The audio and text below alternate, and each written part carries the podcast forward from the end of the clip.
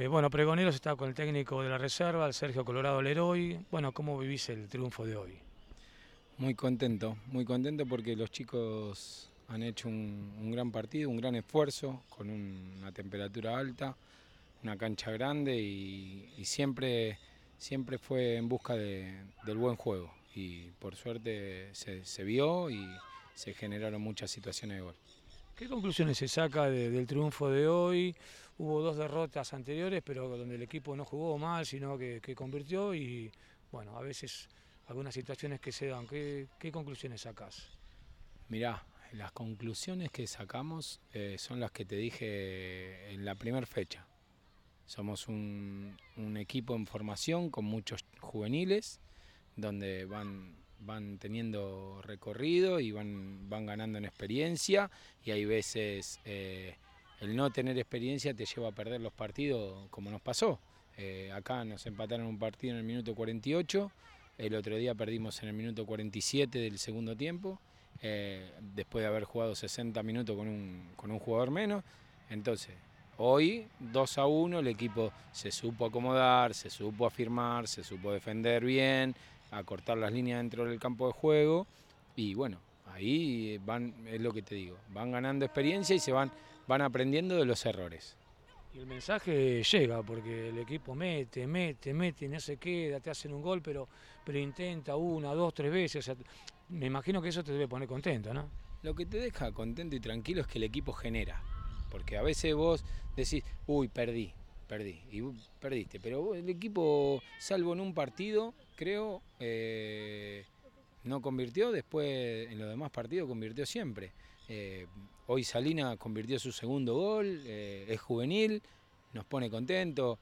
Bauti Ricau, que una fiera, baja con, con todas las ganas, se brinda por, por los chicos, les habla, los acompaña, ayuda y viene, viene con muy buena predisposición, contento por él que, que pudo convertir también. Entonces, bueno, eso es lo que te deja tranquilo y, contento. Casó, pero no, también como capitán, me parece, como capitán también es un lindo aporte, ¿no? Bueno, Diego, a ver, yo a Diego lo descarto porque Diego yo lo tengo como si fuese eh, un hijo, porque desde que yo llegué a este club, que con Casó, pero con edad de sexta división, lo llevé a jugar a reserva.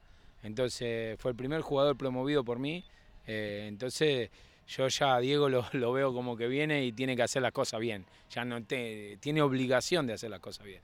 Eh, los demás por ahí tienen otras obligaciones, pero Diego tiene la obligación, lleva la cinta, es uno de los más antiguos, tiene más partidos en primera jugado que muchos, entonces mm, tiene la obligación de hacer lo que hizo dentro de la cancha. Aparte se siente cómodo, ¿no? Eh, como le gusta también estar eh, bajo tus órdenes. Y es lo que te decía antes, ya lo miro, si sabe que le grito, eh, sabe que le grito desde el primer día, si, si lo, aplaudo, sabe que cuando hace la cosa bien lo voy a alentar y cuando hace la cosa mal lo voy a, le voy a caer porque quiero que, le vaya bien, no por otra cosa. no eh, Ustedes verán que por ahí los jugadores más hostigados que a los que más le hablo yo son a los defensores, a Mujica y a Casó, pero porque son los que tienen que generar, tienen la responsabilidad de generar el fútbol y de generar el acortamiento de línea eh, hacia adelante en los defensores, ¿no? Con los volantes. Entonces, eh, yo siempre soy un técnico de hablar, de, caer, de, caerles en el buen sentido.